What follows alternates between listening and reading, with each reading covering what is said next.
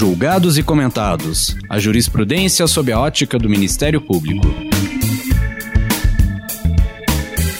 Uma produção Ministério Público do Paraná.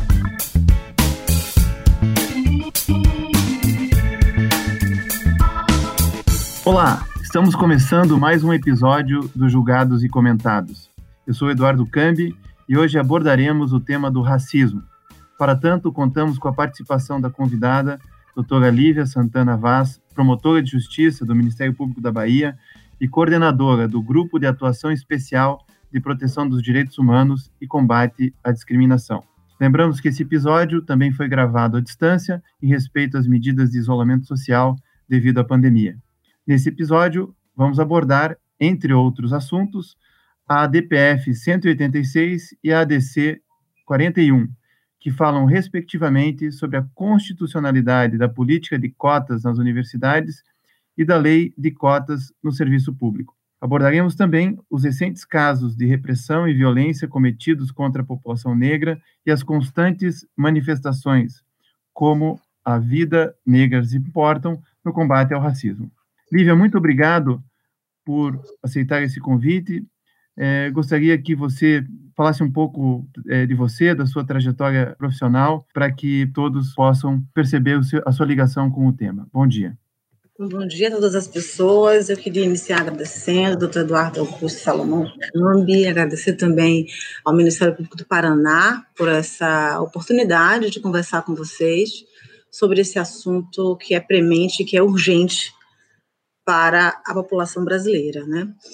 Eu costumo, Eduardo, me apresentar, antes de tudo, como uma mulher negra. É isso que pauta a minha essência, a minha vivência e a minha missão de vida, não só como profissional, mas como pessoa.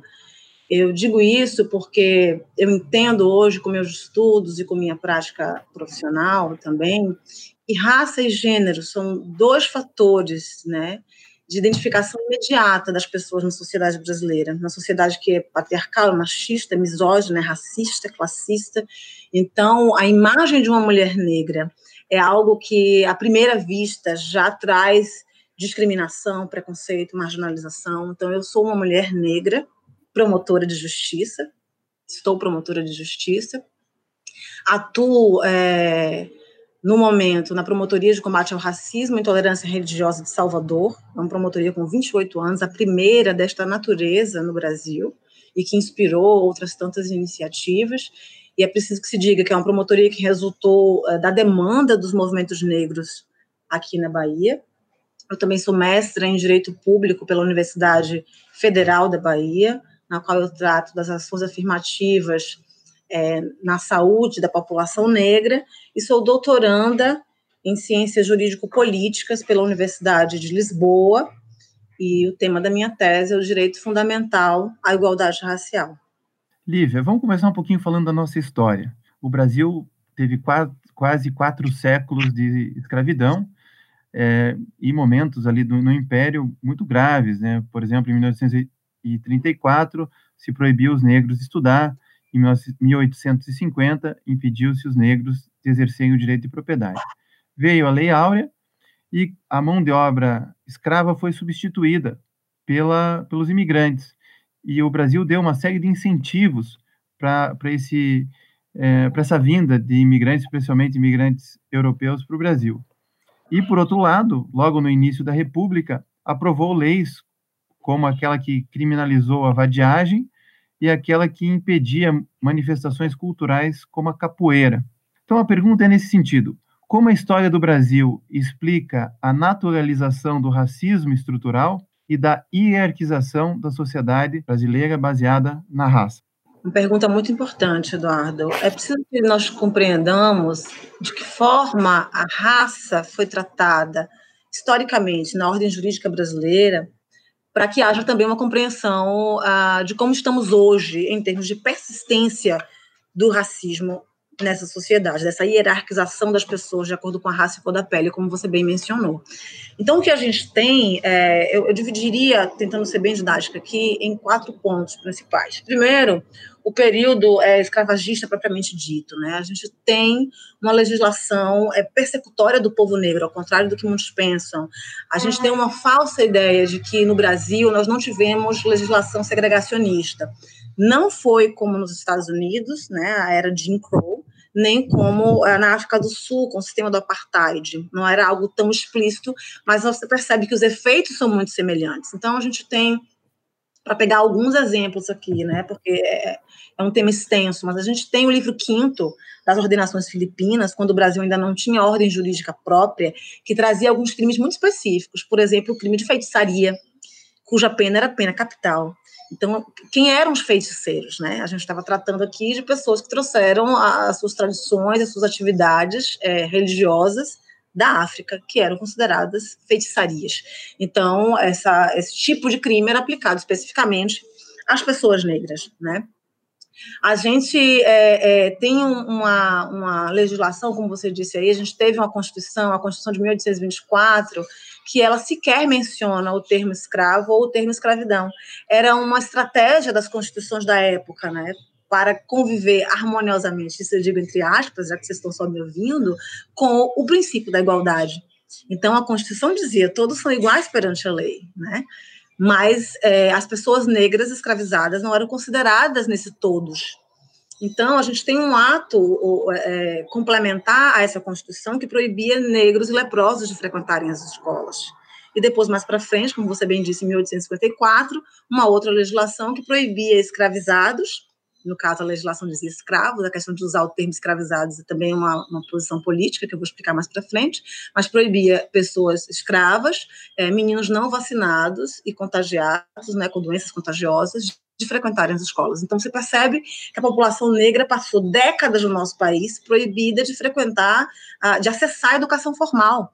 Então, quando a gente fala em meritocracia, a gente está falando de uma corrida que começa muito desigual. Essa meritocracia pura, ela só vai garantir a manutenção do status quo só para pincelar algumas é, é, questões aí da legislação é, escravocrata mesmo, do período escravocrata. E aí a gente tem uma série de leis antes da, da, da tão conhecida Lei Áurea, que, na verdade, pretendiam a, a retardar o processo de abolição, né? Porque o processo de, de, de abolição era premente, é, a, a, luta do povo negro nesse país, que não é dita, que não é contada nos livros didáticos, é, é, ela se dava de diversas formas e a abolição já era algo que era certo, né? Era certo por conta justamente dessa luta do povo negro.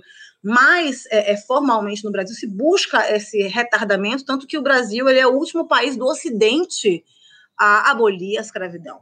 Então, a gente teve a lei do ventre livre, em 1871, né, que considerava livres os filhos da mulher escrava nascidos no Império após a data de sua promulgação, só que ele não libertava as mães. Então, havia toda uma estratégia né, para que essas legislações não tivessem efeito é, é, é, positivo né, de, de, emancipação dessas pessoas. A gente tem também a lei dos sexagenários, que regulamentava uma extinção gradual desse elemento servil, só que não considerava, por exemplo, a expectativa de vida dessas pessoas. Né? As pessoas não conseguiam viver. A, a, o trabalho escravo no Brasil era tão cruel que essas pessoas não atingiam a idade para que fossem é, é, contempladas por essa lei. Né? E aí a gente vem é, em 13 de maio de 1888 com a Lei Áurea, que poucas pessoas, inclusive poucos juristas, conhecem o seu conteúdo, que é uma lei com apenas dois artigos. O primeiro declara extinta a escravidão no Brasil e o segundo revoga as disposições em contrário. Então a gente tem uma lei depois de quase 400 anos de escravização que não contém nenhum dispositivo voltado para regulamentar, para prever o destino dessas pessoas recém-libertas. Eu digo que nós fomos literalmente é, é, arrancados de África, sequestrados, trazidos em diáspora forçada, é, é, é enfurnados em, em senzalas, com trabalho forçado, com castigos corporais muito cruéis, das senzalas para a, a, um destino é, de completa exclusão dos direitos à educação, moradia, saúde, enfim, para o encarceramento em massa e hoje para o genocídio do povo negro. Então, é, não bastasse essa omissão da Lei Áurea, a gente tem processos que, que, que se entrelaçam é, posteriormente, nesse pós-abolição ou pós-pseudo-abolição, que vão determinar a, a, a posição social de vulnerabilidade do povo negro hoje no Brasil. Né? A gente tem, primeiro, um processo de embranquecimento da população, né? Não é à toa que a gente tem um decreto em 1890, dois anos após a Lei Áurea, que proibia pessoas asiáticas e africanas de ingressarem no país, salvo com autorização do Congresso Nacional. A gente tinha a, a, a cientistas no Brasil que, que a, seguiam né, um racismo científico eugenista de purificação da sociedade brasileira. Como se essa sociedade precisasse se purificar, se branquear para é, é, progredir. Né? E isso está também na legislação, na política imigratória brasileira. Então, a gente passa por um processo de embranquecimento da população. É bom lembrar sempre a Constituição de 1934, que trazia a educação eugênica como um grande pilar né, da educação. E esse processo de embranquecimento ele é associado também à subvenção da imigração europeia, então, europeus tiveram a sua imigração para o Brasil subvencionada. Quanto mais próxima a ascendência de um imigrante fosse da ascendência europeia, mais chances eles tinham de ingressar no país. E esses imigrantes tiveram acesso facilitado à terra, algo que foi é, é, é, excluído assim completamente da população negra, como você bem disse aí, pela lei de terras, né? Então, acesso facilitado à terra, à moradia e a postos de trabalho. Nesse contexto, é, se cria obstáculo, um obstáculo muito severo à, à, possível consolidação e desenvolvimento de uma classe média negra nesse país. Porque essas pessoas recém-libertas poderiam ocupar esses postos de trabalho que foram garantidos a esses imigrantes. Então, a gente tem processo de embranquecimento, processo de subvenção da imigração europeia, e a gente também tem um processo de criminalização do povo negro que você também pontuou. Só para exemplificar, a gente tem uh, o Código Criminal de 1890, que dedica um capítulo inteiro para criminalizar a vadiagem e a capoeiragem. Nesse contexto que eu mencionei aqui, mais uma vez, não precisa dizer que é contra o povo negro para ser contra o povo negro e para gerar efeitos muito semelhantes é, é, de sociedades que realmente tiveram um sistema de segregação, né? Então, quem eram os vadios? Nesse contexto que eu mencionei, e quem eram os capoeiras, sendo a, capoeiragem uma prática advinda da África também.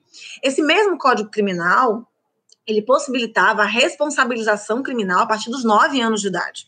Então, eu não tenho dúvida de que estamos falando aqui dos filhos das pessoas recém-libertas e não dos filhos dos senhores e senhoras. Né? Então, a gente tem todo esse contexto é, é, na ordem jurídica brasileira que vai determinar essa condição de vulnerabilidade das pessoas negras hoje. Eu não digo é, grupos vulneráveis, Eduardo, eu digo grupos vulnerabilizados, porque não é uma condição voluntária dessas pessoas, mas é uma condição estabelecida historicamente, politicamente, economicamente e também juridicamente, né? Então, se a gente pensar hoje, 132 anos após a Lei Áurea, a gente tem dados oficiais que demonstram que o fator raça segue sendo o fator determinante de todas as desigualdades no nosso país. Se nós formos analisar a mortalidade infantil, né, o Atlas da Violência mostra isso também, mas nós temos vários estudos. A mortalidade infantil são crianças negras as maiores vítimas. Se formos analisar a intervenção policial que vitima jovens, né, são jovens negros. Se formos avaliar a mortalidade materna e violência obstétrica, são as mulheres negras as maiores vítimas. E se nós formos analisar dados do IBGE, sobre expectativa de vida, nós temos que em todos os estados da federação, pessoas negras vivem menos do que pessoas brancas. Então, é, é, eu mencionei isso no início, mas eu vou é, é, reforçar isso aqui.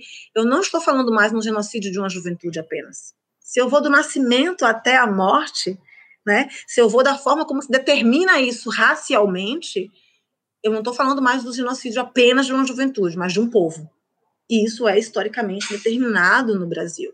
Então, é importante aí para finalizar e a gente poder discutir mais sobre outras questões atinentes ao racismo estrutural, o Aníbal Quirrano, que é um sociólogo peruano decolonial, ele traz essa questão. Ele diz o seguinte: ele diz que o colonialismo, enquanto sistema de dominação política, econômica, cultural, formalmente ele foi extinto.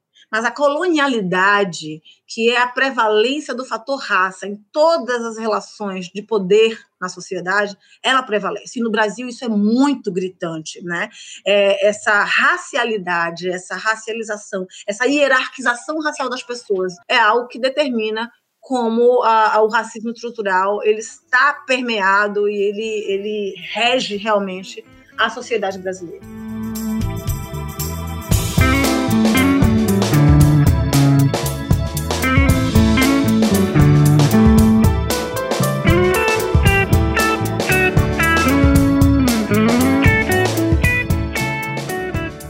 Fazendo então esse salto na história e chegando hoje na sociedade brasileira, a gente percebe que 53% da população se declara negra ou parda. No entanto, se a gente for ver, como você bem colocou, os outros dados, a gente vê que os negros são aqueles que recebem os menores salários, são aqueles que têm o menor índice de escolaridade e que ocupam é, os cargos, as funções de comando de forma menos intensa nas empresas, no Ministério Público, nos três poderes. A Constituição de 88 criminalizou o racismo, outras leis vieram para combater a discriminação, e agora, no dia 20 de julho de 2020, o Estatuto da Igualdade Racial completa 10 anos. Então a pergunta é: qual é a importância dessa legislação e de decisões do STF, como na DPF 186 e a DC 41, para a efetivação da igualdade de oportunidades? É bom se perguntar sobre isso, né? Eu, eu falei da questão é, do período escravocrata, eu falei da, do pós-abolição, e aí a gente evolui para a legislação de combate ao racismo. A primeira legislação brasileira de combate ao racismo é a Lei 1390 de 1951, que é a Lei Afonso Arinos, muito conhecida. Ela altera a lei de contravenções penais para incluir práticas resultantes de preconceito de raça e de cor. É, essa lei, há fontes que indicam que essa lei surgiu, ela foi elaborada como resultado da indignação do então deputado federal mineiro, Afonso Arinos de Melo Franco, quando ele testemunhou o seu motorista negro sendo impedido de entrar numa confeitaria no Rio de Janeiro em função da sua cor de pele. Então, é daí que surge a Lei Afonso Arinos. Ela é uma lei que sofreu críticas, é, especialmente por categorizar os seus atos de preconceito de, de raça ou de cor como meras contravenções e, portanto, sujeitas a penas brandas, como a gente bem sabe. Mas é importante a gente dizer que a Lei Afonso Arinos ela é um marco, porque foi o primeiro estatuto legal a enquadrar práticas racistas como infrações penais. Então, há aí uma ruptura, né, é, com a ordem legislativa anterior, caracterizada pela criminalização do negro, como eu bem mencionei aqui. Então, é importante fixar isso. Mas é, a gente se dá conta, o movimento negro a, a, também se dá conta, de que não basta combater o racismo para a gente conseguir igualdade racial. Não basta, porque quando nós combatemos o racismo, e em especial quando nós combatemos o racismo com o crime, né, com, com a, o direito criminal, o que a gente atinge são aqueles atos interindividuais de prática discriminatória racial. E isso por si só não vai garantir é, que tenhamos igualdade de oportunidades. Então, a gente tem, depois dessa lei Afonso Arinos, a gente tem a Constituição Federal de 1988, que é um grande marco, e a gente ainda se confunde em dizer que é, é, apenas, né, em limitar o nosso raciocínio, em dizer, dizendo apenas que a lei, que a Constituição Federal de 1988 criminaliza o racismo e considera como crime imprescritível e inafiançável. Isso é uma verdade, isso é muito importante, mas a, é, a Constituição ela traz também o princípio do repúdio ao racismo no artigo 4, quarto que é muito importante esse princípio é, nas relações do Brasil internacionalmente, mas também internamente. E a gente pode dizer que essa Constituição, ao é, é, avaliar todo esse contexto e com a luta do movimento negro, e ao prever também, além disso que eu mencionei aqui, a, a associação, né, a ligação importante do princípio da igualdade formal com o princípio da igualdade material, que a gente tem uma Constituição que não só autoriza a ação afirmativa racial, mas ela é mandatória de políticas públicas nessa seara. Ela é mandatória. Se a gente analisa o texto com o contexto, há uma necessidade de políticas públicas de promoção da igualdade racial. Então, não basta combater a igualdade, é preciso promover a igualdade para que nós tenhamos realmente uma desconstrução desse racismo estrutural.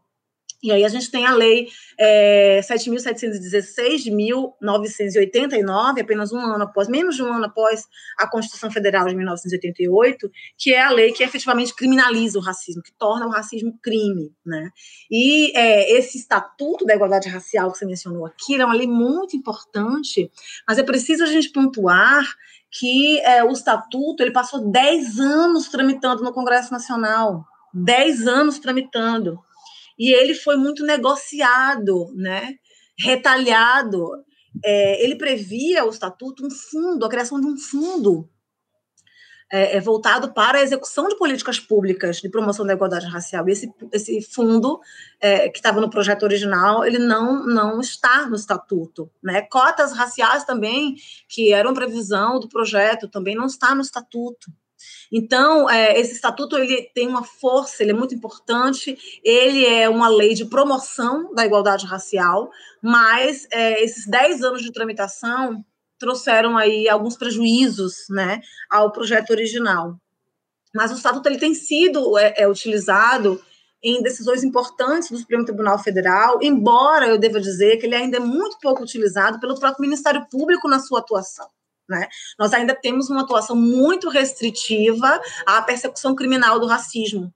E que, diga-se de passagem, tem efeitos é, é, é irrisórios, porque nós sabemos da impunidade para os crimes de racismo no nosso país.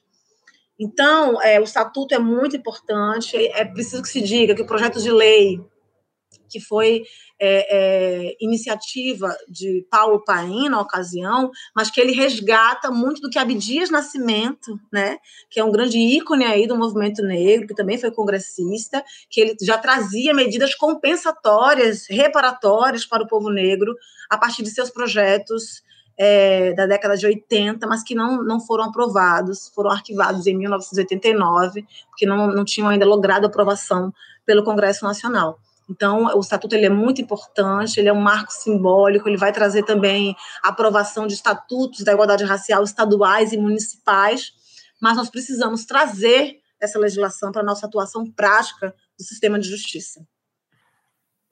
Lívia, agora eu quero falar um pouquinho sobre a violência do Estado contra os negros. Né?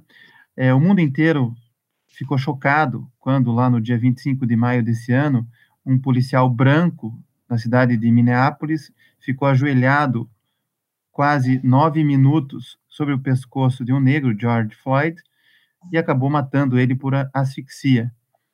E isso veio à tona mais uma vez é, com força, apesar da pandemia, né? As pessoas foram às ruas é, para é, renovar o movimento do Vidas Negras Importa. Aqui no Brasil, segundo dados do Fórum de Segurança Pública do ano passado, a polícia matou 6.220 pessoas, sendo que 75,4% são negros. Trazendo esse discurso um pouquinho mais para dentro do Ministério Público, né? pela Constituição Federal, artigo 127, inciso 7, pela Resolução 20 de 2007 do Conselho Nacional do Ministério Público, a instituição tem que fazer o controle externo da atividade policial. Interessante, a gente estava falando do Estatuto da Igualdade Racial, que lá no artigo 53 do Estatuto, o Estado tem que adotar medidas especiais para coibir a violência policial sobre a população negra. E no final do ano passado, 2019, o Conselho Nacional do Ministério Público, na resolução 201, afirma que o Ministério Público deve apurar, além da violência passível de configuração típico penal, diz a resolução, também a violência sistêmica, estrutural, psicológica e moral. E daí vem a minha pergunta: como que o Ministério Público tem atuado e deve atuar para evitar aquilo que a filosofia chama de necropolítica, né, o direito de matar por parte do Estado, ou pelo menos de deixar que vidas humanas pereçam sem a proteção do Estado. Então, como o Ministério Público deve atuar para é, evitar essa necropolítica e também a humanização do Estado, do Estado-polícia? Olha, essa, esse tema é muito importante, Eduardo. A questão do genocídio do povo negro, como eu bem disse, já não chamam mais de genocídio da juventude negra e a nossa atuação enquanto Ministério Público fica muito aquém do que é necessário, muito aquém do que é necessário. A primeira coisa que eu queria pontuar, e a gente conversava um pouco nos bastidores antes de começar aqui a gravação, é que é, a configuração do Ministério Público, segundo o SESEC, Centro de Estudos de Segurança e Cidadania, uma pesquisa de 2017, porque nós não temos um censo ainda nesse sentido no Ministério Público, é de que os membros do Ministério Público são 70% homens, 77% pessoas brancas e 60% pessoas oriundas das elites. O que eu quero dizer com isso? Eu quero dizer que a diversidade da população brasileira, étnico-racial em especial, não está espelhada na instituição e também não está espelhada no sistema de justiça. Isso faz com que a qualidade do serviço prestado ao jurisdicionado seja impactada diretamente por essa estrutura que revela um racismo institucional também nos quadros do Ministério Público. Não foi à toa que a Comissão Interamericana de Direitos Humanos, no caso Simone Diniz, considerou o sistema de justiça brasileiro institucionalmente racista, porque é um sistema que, ao mesmo tempo, se omite diante da, da, do genocídio do povo negro, do encarceramento em massa do povo negro, da seletividade racial do sistema penal, e do outro lado traz é, uma quase completa impunidade para os casos de racismo. Então, é, é preciso, primeiro ponto, que nós é, garantamos a presença de pessoas negras nesses espaços. É preciso que nós tenhamos sistemas de cotas para ingressos de membros e servidores e que esse sistema de cotas ele seja verificado, que a gente tenha comissões de heteroidentificação das autodeclarações raciais, porque nós sabemos que as fraudes tem permitido um desvio de finalidade dessa política pública tão importante conquistada pelo movimento negro, que é de aumentar, né, o objetivo de aumentar a representatividade de pessoas negras em espaços de poder e decisão. Então, a primeira questão importantíssima é essa. Nós precisamos de mais pessoas negras no Ministério Público e nós precisamos de mais pessoas negras no sistema de justiça.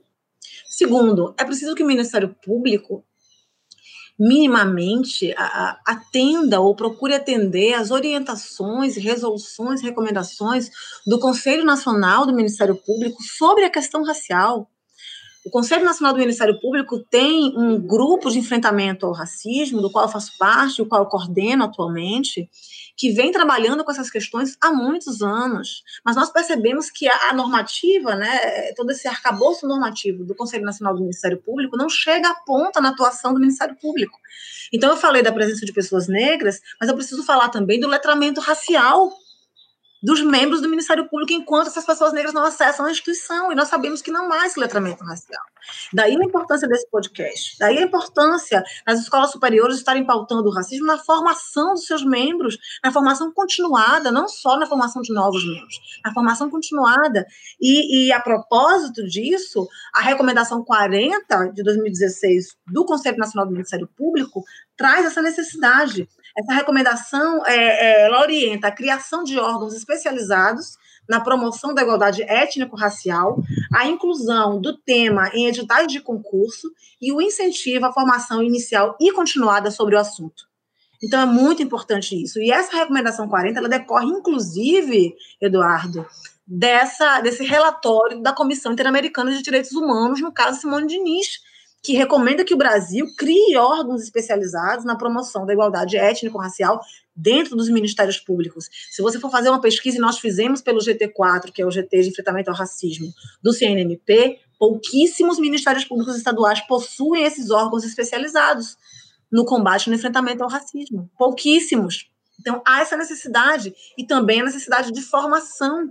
Como é que uma instituição é, qual é o recado que uma instituição transmite quando ela não inclui nos editais de, de seus concursos para membros e servidores a questão étnico-racial, a legislação de combate ao racismo, a legislação de promoção da igualdade racial. O recado que ela passa é de que essas pessoas não precisam ter esse tipo de conhecimento para ingressar na instituição. Então, isso é muito importante também. E quando a gente fala na questão da, da atividade policial, o controle externo da atividade policial, que é muito criticado pelos movimentos sociais, pela sociedade como um todo e por outras instituições de defesa é, é da população, dos direitos da população, em especial a população negra, porque é, é um trabalho que o Ministério Público tem feito de maneira ainda muito tímida, e nesse trabalho, no âmbito desse trabalho de controle externo da atividade policial, os membros do Ministério Público não analisam a questão racial, não analisam o contexto de hierarquização racial, o contexto de racismo estruturante, que determina quem são as pessoas e os corpos descartáveis na nossa sociedade. E aí, quando você fala em necropolítica, eu queria é, me deter um pouco mais essa questão, porque essa concepção de necropolítica trazida por Achille Mbembe, ela não é uma concepção apenas sobre morte física, Tá? A necropolítica é a forma como o Estado se estrutura e se organiza para produzir a morte. E essa necropolítica no Brasil é uma necropolítica anti-negra, anti-pessoas negras. E o sistema penal é um grande braço dessa necropolítica. E essa necropolítica, ela cria um estado de exceção e cria também um sujeito ficcional, que é um inimigo ficcional, para justificar a produção dessas mortes. Né? Inclusive juridicamente, como a gente percebe na, na atuação, inclusive, do sistema de justiça. Esse sujeito ficcional, esse inimigo ficcional, é a pessoa negra no Brasil.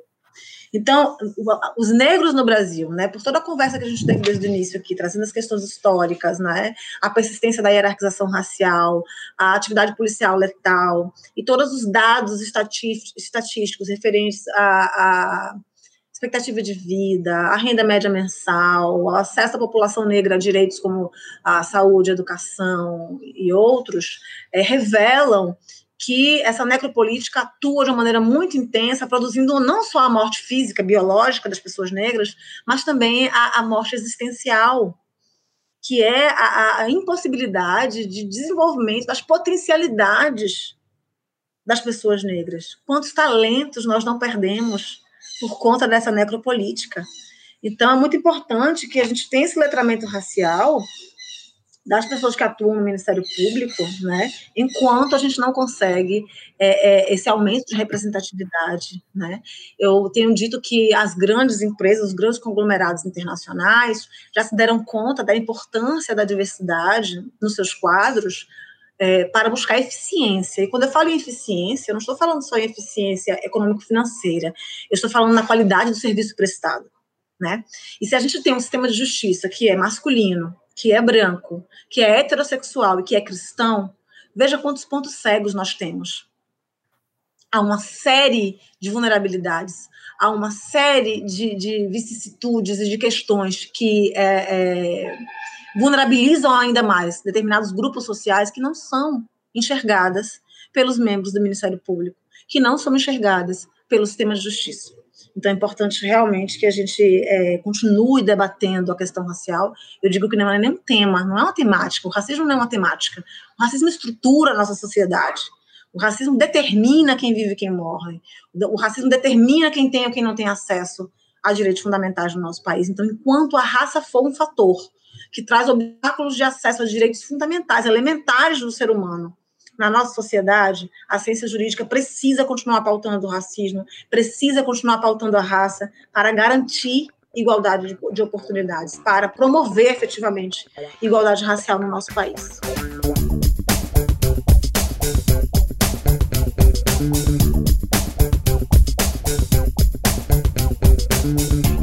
Lívia, eu quero fazer mais duas perguntas, está muito legal esse programa, mas eu quero falar num tema que toca diretamente a você, uma mulher negra é, promotora de justiça.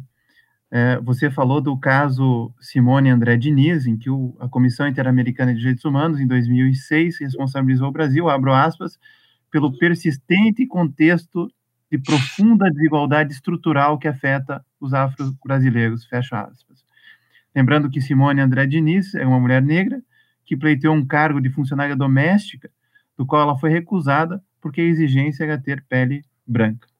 Talvez, é, talvez não, certamente as mulheres é, negras são as mais afetadas é, por causa do racismo no Brasil. E os dados dizem isso, é, dizem, por exemplo, o, o, a pesquisa Desigualdades Sociais por Cor ou Raça, publicada o ano passado pelo IBGE, afirma que 75,2% das pessoas com menor rendimento no Brasil são pretos ou pardos e as mulheres são atingidas de forma mais contundente. As mulheres negras recebem, em média, menos da metade dos salários dos homens brancos, ou seja, 44,4%. Por outro lado, as mulheres negras são as maiores vítimas de violência doméstica e familiar e também maiores vítimas de feminicídio no Brasil. Daí vem a pergunta: quais são os maiores desafios do Ministério Público brasileiro para a promoção dos direitos humanos das mulheres negras? Muito, muito importante essa pergunta. Muito importante mesmo. E daí é, é, a gente até retoma o que eu disse no início, que eu me apresento como uma mulher negra, né? É, essa é uma questão que vem sendo debatida há muito tempo uh, por, pelo movimento negro, pelo movimento de mulheres negras no Brasil. A Lélia Gonzalez, na década de 80, já falava do racismo e do sexismo como duplo fenômeno, né? Então a gente precisa trazer para a série do direito a discussão sobre interseccionalidade, que é um termo cunhado por Kimberly Crenshaw em 1989, mas que a gente já discutia aqui com a Lélia Gonzalez. Não com esse nome, mas já discutia. Então, as violências produzidas contra o corpo da mulher negra né, são muito específicas e tem a ver com o entrelaçamento dessas duas formas de opressão, o racismo e o sexismo. Então, é, tem uma fala da Grada Quilomba que eu gosto muito, para discutir a questão da mulher negra na nossa sociedade, que ela fala o seguinte: a mulher negra diz que ela é uma mulher negra. A mulher branca diz que ela é uma mulher. E o homem branco, ele diz que ele é uma pessoa. Por que isso? Eu estou falando das identidades, Eduardo. E a função do direito, né? O direito não é um fim em si mesmo. O direito precisa ter como objetivo primordial a emancipação de todas as pessoas. A cláusula da igualdade precisa conseguir reduzir o peso dessas identidades para que as pessoas acessem os direitos fundamentais. Então, é, é preciso que enxerguemos, né, iniciando a resposta à sua pergunta, é preciso que enxerguemos o peso das identidades para essas pessoas, para os grupos vulnerabilizados. E aí a mulher negra diz que é uma mulher negra porque ela precisa se racializar e ela precisa também se identificar em termos de gênero para garantir seus direitos, para promover seus direitos. Porque ela é especialmente vulnerabilizada na nossa sociedade por ser mulher e por ser negra. Né? A mulher branca, ela se diz apenas uma mulher, porque ela é o padrão do que é ser mulher. Ela não precisa se racializar. Deveria, a gente vai falar sobre isso. Mas ela não precisa se racializar para defender seus direitos. Por quê? Porque a branquitude dela é privilégio. E já o homem branco, ele se diz apenas uma pessoa, porque ele não precisa se identificar nem em termos de gênero, nem em termos de raça para garantir seus direitos. Essa exclusividade ou exclusivismo da branquitude é, se aplica também à ciência do direito, Eduardo. Se aplica também à ciência do direito. E aí, já que a gente fala muito nesse programa de jurisprudência, né, para fazer esse raciocínio, eu vou falar uh, de uma decisão muito importante recente do Supremo Tribunal Federal, que declara a inconstitucionalidade de duas normativas, uma do Ministério da Saúde e a outra da Anvisa, que é, proibiam homens homossexuais de doar sangue. Homens homossexuais só podiam doar sangue se tivessem abstinência sexual de pelo menos 12 meses. Mas não é sobre isso exatamente que eu vou falar, é sobre os fundamentos da decisão. Na decisão se diz o seguinte, que é preciso uh, uh, observar, né, se pautar pelo princípio da alteridade. É preciso, e aí segue a decisão, é preciso compreendermos o lugar do outro no direito. E aí eu passei a refletir: quem é esse outro? O lugar do outro? Existe um lugar do outro no direito? Porque se existe um lugar do outro, existe um lugar do eu. Quem é esse eu? Quem é esse eu que pauta o outro? Quem é esse eu que permite uma outrificação de pessoas tidas como desviantes desse padrão do eu? Né? E aí, eu produzi até um artigo sobre isso, no qual eu discuto a, a, a síndrome do sangue azul, o direito e a síndrome do sangue azul. Porque eu digo que é, o, o, sujeito universal, esse eu, que é o sujeito universal, ele tem sangue azul. Há uma discussão né, sobre a origem dessa expressão sangue azul, se é uma origem racista, porque se estaria se referindo às veias azuis sob a pele branca, e aí falando de supremacia né, racial branca, ou se a origem é classista, se referindo então ao berço de ouro, à origem nobre da pessoa que nasce numa família é, abastada. E aí eu digo o seguinte: independentemente da origem, ser racista ou ser classista, o que a gente tem a dizer é que essa expressão determina privilégio. E que dizer que o sujeito universal tem sangue azul é dizer que ele acumula privilégios. E esse sujeito universal, ele é, como eu já disse, branco, homem, heterossexual e cristão. Então vejam, a gente tem que parar para refletir sobre outras possibilidades e outras perspectivas epistemológicas, Eduardo. Nós precisamos sulear o nosso pensamento jurídico. A ciência do direito, para mim, é uma das áreas do conhecimento mais coloniais e mais epistemicidas que nós temos no Brasil. Porque nós temos como referência o norte global, sempre o norte global, que tem muito pouco, aliás, muito pouca semelhança em termos de estrutura econômica, de formação étnico-racial, enfim, do Brasil. Nós parecemos uma bolha na América Latina. Nós não estudamos legislação, jurisprudência da América Latina. Nós nos baseamos no norte global, em especial na Europa e nos Estados Unidos. Então, eu tenho citado muito a, a, o filósofo sul-africano Ramose, quando ele traz a ideia de pluriversalidade. A pluriversalidade requer é, olhares policêntricos, visões policêntricas. E a pluriversalidade, ela sequer nega a universalidade. Ela só diz que a universalidade é um dos pontos de vista, é uma das perspectivas possíveis, mas que não atende a todas as pessoas.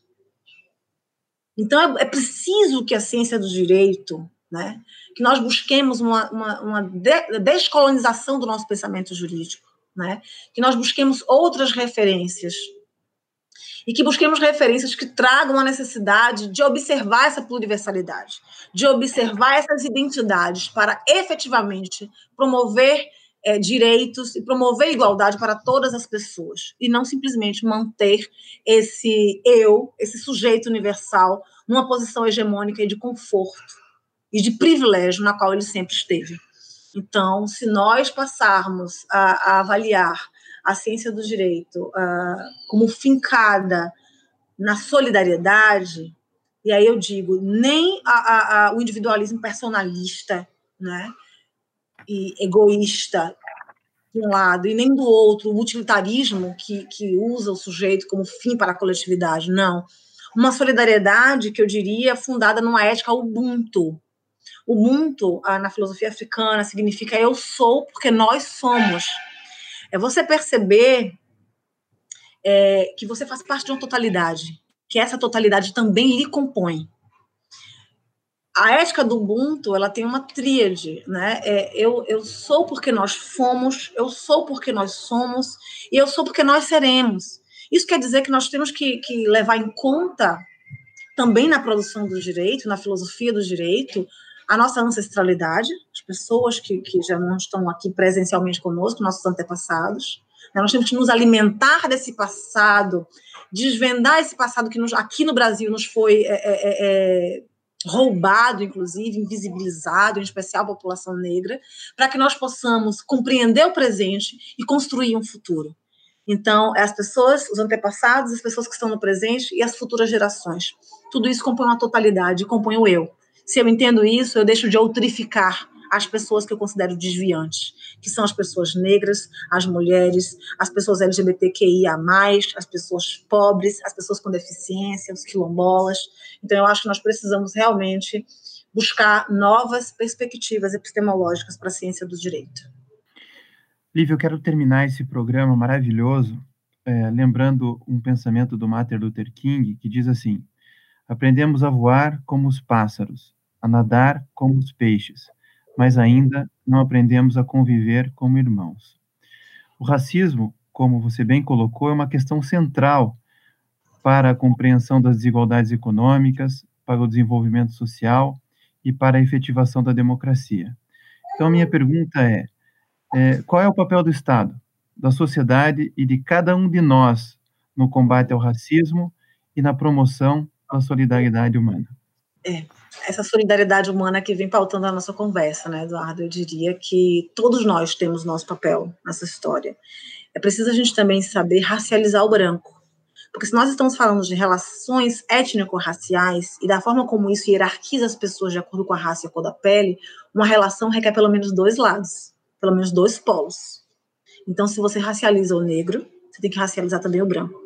Racializar o branco precisa reconhecer que a sua branquitude é um privilégio então, eu diria que o Estado, a sociedade, cada um de nós, é, precisamos primeiro reconhecer que o racismo existe, reconhecer que ele mata, que ele invisibiliza e a forma como ele persiste na nossa sociedade como condicionante do acesso a direitos fundamentais. Esse é, primeira, é, o primeiro grande passo, é reconhecer. Você não enfrenta nenhum mal se você não reconhece a existência desse mal. Depois, é preciso que as pessoas brancas reconheçam seu privilégio. Nós não estamos falando aqui, é, é, a gente tem ouvido essa frase, ah, mas eu não escravizei ninguém, não é essa a questão. É reconhecer que todo esse processo de escravização e esse processo histórico de pós-abolição, de pós-pseudo-abolição, nos levou hoje numa situação em que a branquitude permanece com privilégios. E privilégios é, devem trazer também responsabilidades.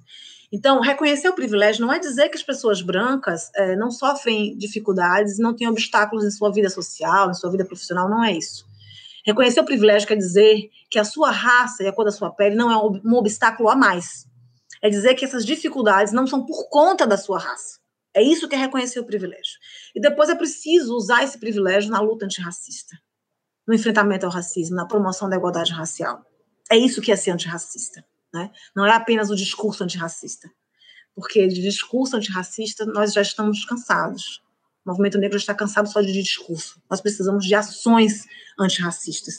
Então a gente tem visto, né, é, com, com a morte do. Morte não, o assassinato, vamos dar o nome que as, as coisas têm, né? O assassinato do George Floyd, uma grande mobilização internacional, inclusive do Brasil, nas redes sociais, mas não basta que seja mobilização nas redes sociais para mim ficou uma imagem muito emblemática das manifestações nos Estados Unidos, que uh, foi uma foto que repercutiu muito nos meios de comunicação, que é uma foto que tem um cordão humano de pessoas brancas isolando pessoas negras atrás que estão se manifestando contra o racismo e contra a violência policial. Isso é ser antirracista, é reconhecer que em eventual confronto com a polícia, aquelas pessoas brancas que estão no cordão humano não serão alvo da violência que a pessoa negra é, né? Então, é você usar o seu espaço de fala e de privilégio para enfrentar o racismo. E uma outra questão que eu quero colocar, Eduardo, é desconfie do seu antirracismo. Porque muitas vezes as pessoas brancas não, não têm um letramento racial, inclusive o estudo sobre branquitude, é preciso estudar branquitude também, para é, é, promover ações é, voluntárias sozinhos. Então, muitas vezes, essas ações acabam sendo é, reprodutoras de violência é, racista. E eu vou dar um exemplo. Eu tenho visto muitas pessoas se dizendo antirracista, dizendo, ah, vamos dar voz às pessoas negras. Nós precisamos dar voz. Nós não precisam dar voz a ninguém. As pessoas negras sempre tiveram voz nesse país. Estão gritando por justiça e por igualdade há muitos séculos. O que é preciso que a branquitude faça é se questionar porque que até agora não estavam ouvindo a voz das pessoas negras. Por que, que não estavam ouvindo? Né? Precisou George Floyd ser assassinado nos Estados Unidos, a cada 23 minutos morre um jovem negro no Brasil. Então, eu acho que nós chegamos num momento da história do nosso país, e na história internacional também, que não há como dar passos atrás no que se refere à questão racial. Né? Então, eu convido a todas as pessoas a, pelo menos, né, refletirem sobre o que a gente discutiu aqui hoje, que, como eu disse, não é uma temática, é um, algo que estrutura nossas relações, e entender que o racismo não é um problema do povo negro, não fomos nós que criamos o racismo, mas a solução do racismo passa pelas pessoas negras como sujeito de direito, e não simplesmente como objeto de estudo. Então, é preciso que nós realmente pensemos em como concretizar esse princípio da solidariedade, para que todos nós estejamos envolvidos na construção de uma efetiva democracia. E aí eu quero finalizar com uma fala da Angela Davis, quando ela diz que democracia não é só sobre inclusão, é sobre os termos da inclusão. Falar em democracia no Brasil, sem enfrentamento ao racismo, é continuar com a democracia simplesmente formal.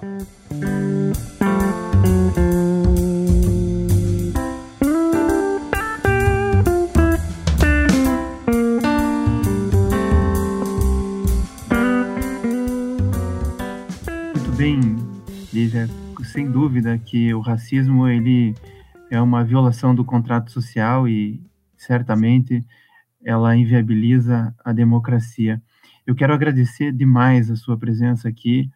Quero recomendar a todos que ouçam a sua voz, mas o que eu achei mais bonito de tudo que você falou é essa personalidade de promotor de justiça que encara o desafio da construção de uma sociedade melhor e mais justa não precisa ser negro ou ser branco, independentemente nós estamos falando aqui para o público geral, mas especificamente para o Ministério Público, que ele encarne essa missão de agente político de transformação social. E o país tem uma série de questões que precisam ser enfrentadas e os direitos humanos precisam estar no topo das preocupações do Ministério Público. Então, muito obrigado por estar conosco. Eu que agradeço. Muito obrigada. Não se esqueça de curtir ou se inscrever em nossas redes sociais e assinar nosso podcast no aplicativo de sua preferência. Você também pode participar da elaboração dos julgados e comentados. Para sugerir um tema, encaminhar dúvidas ou comentários, envie para a gente no e-mail julgados e ou pelas nossas redes sociais. Muito obrigado e até a próxima.